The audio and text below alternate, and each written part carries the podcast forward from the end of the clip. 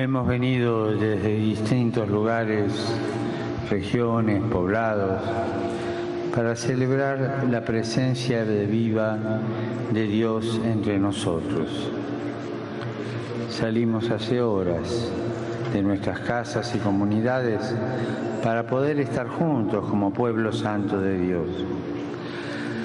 La cruz y la imagen de la misión nos traen el recuerdo de todas las comunidades que han nacido en el nombre de Jesús en esta tierra, de las cuales nosotros somos sus herederos. En el Evangelio que acabamos de escuchar se nos describía una situación bastante similar a la que estamos viviendo ahora. Al igual que esas cuatro mil personas, estamos nosotros queriendo escuchar la palabra de Jesús y recibir su vida. Ellos ayer y nosotros hoy, junto al Maestro Pan de Vida. Me conmuevo cuando veo a muchas madres cargando a sus hijos en las espaldas como lo hacen aquí tantas de ustedes, llevando sobre sí la vida y el futuro de su gente, llevando sus motivos de alegría, sus esperanzas, llevando la bendición de la tierra en los frutos, llevando el trabajo realizado por sus manos. Manos que han labrado el presente y tejerán las ilusiones del mañana pero también cargando sobre sus hombros desilusiones, tristezas y amarguras, la injusticia que parece no detenerse y las cicatrices de una justicia no realizada, cargando sobre sí el gozo y el dolor de una tierra. Ustedes llevan sobre sí la memoria de su pueblo porque los pueblos tienen memoria, una memoria que pasa de generación en generación. Los pueblos tienen una memoria en camino. Y no son pocas las veces que experimentamos el cansancio de este camino. No son pocas las veces que faltan las fuerzas para mantener viva la esperanza ¿Cuántas veces vivimos situaciones que pretenden anestesiarnos la memoria y así se debilita la esperanza y se van perdiendo los motivos de alegría? Y comienza a ganarnos una tristeza que se vuelve individualista, que nos hace perder la memoria de pueblo amado, de pueblo elegido y esa pérdida nos disgrega, hace que nos cerremos a los demás, especialmente a los más pobres. A nosotros nos puede suceder lo que a los discípulos de ayer, cuando vieron esa cantidad de gente que estaba ahí, le piden a Jesús que los despida, mandarlos a la casa, ya que es imposible alimentar a tanta gente. Frente a tantas situaciones de hambre en el mundo podemos decir, perdón, no nos dan los números, no nos cierran las cuentas. Es imposible enfrentar estas situaciones. Entonces la desesperación termina ganándonos el corazón. En un corazón desesperado es muy fácil que gane espacio la lógica que pretende imponerse en el mundo, en todo el mundo, en nuestros días. Una lógica que busca, que busca transformar todo en objeto de cambio, todo en objeto de consumo, todo negociable una lógica que pretende dejar espacio a muy pocos, descartando a todos aquellos que no producen, que no se los considera aptos o dignos porque aparentemente no nos dan los números. Y Jesús, una vez más, vuelve a hablarnos y nos dice, no, no, no es necesario excluirlos, no es necesario que se vayan, denles ustedes de comer. Es una invitación que resuena con fuerza para nosotros hoy. No es necesario excluir a nadie, no es necesario que nadie se vaya.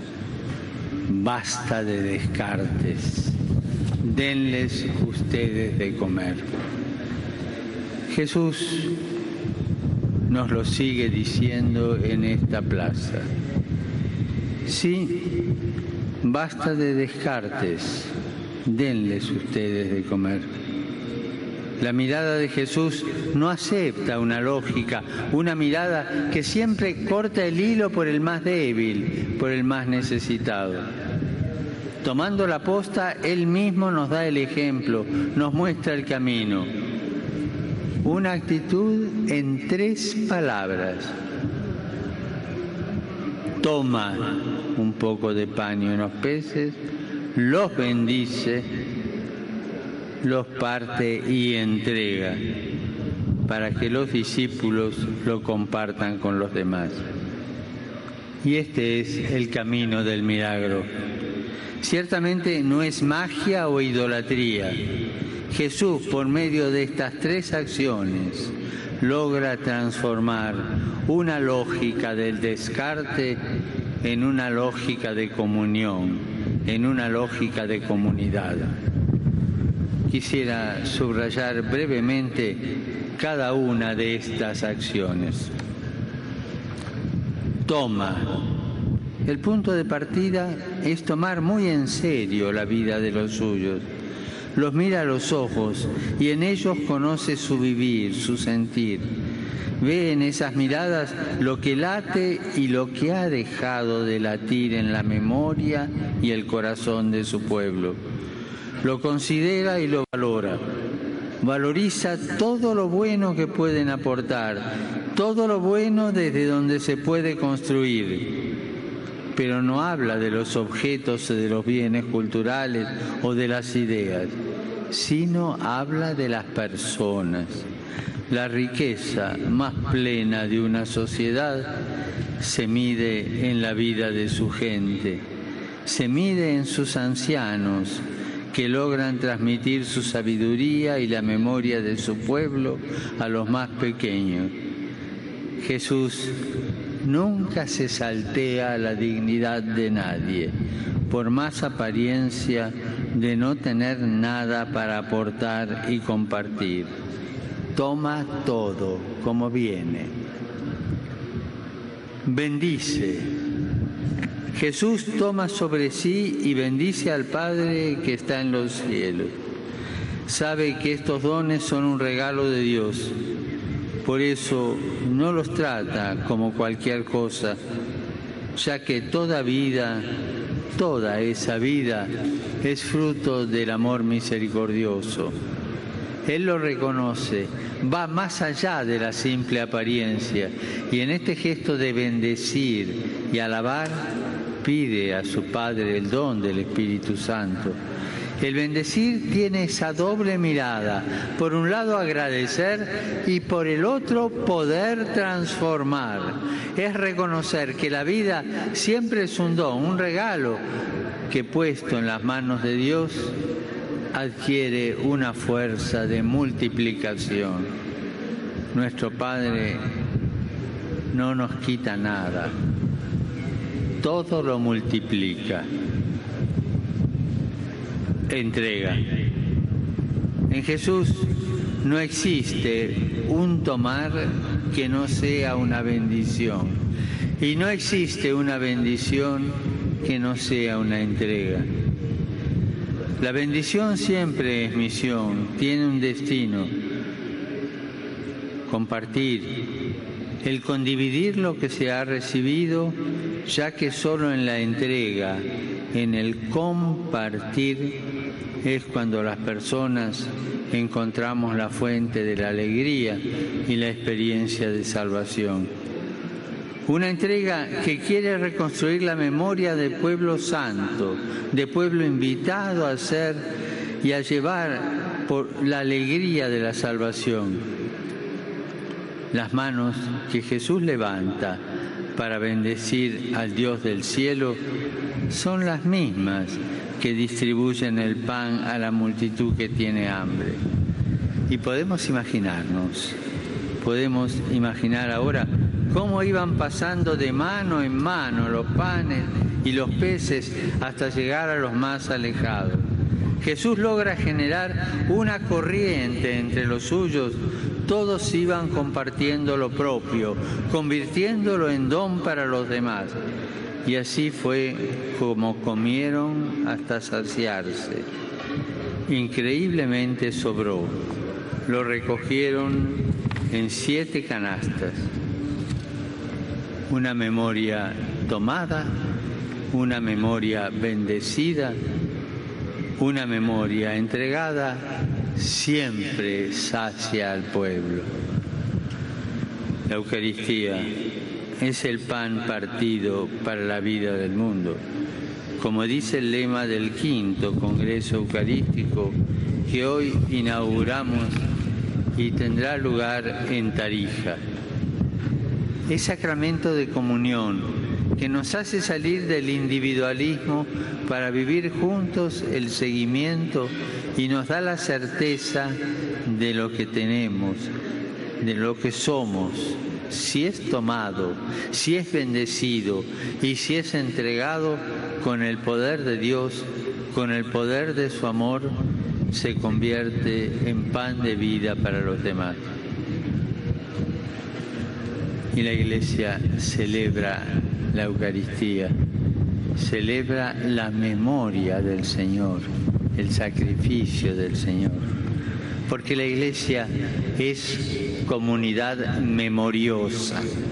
Por eso, fiel al mandato del Señor, dice una y otra vez, hagan esto en memoria mía. Actualiza, hace real, generación tras generación, en los distintos rincones de nuestra tierra, el misterio del pan de vida. Nos lo hace presente, nos lo entrega. Jesús quiere que participemos de su vida y a través nuestro se vaya multiplicando nuestra sociedad. No somos personas aisladas, separadas, sino somos el pueblo de la memoria actualizada y siempre entregada.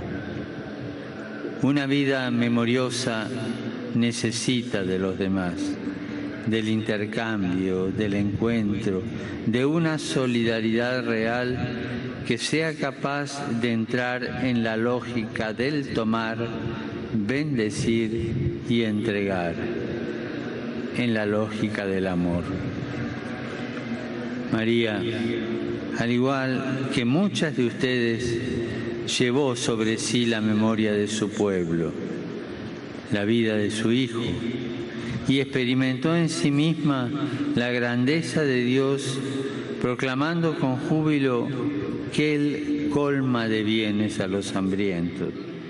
Que ella sea hoy nuestro ejemplo para confiar en la bondad del Señor que hace obras grandes con poca cosa, con la humildad de sus siervos.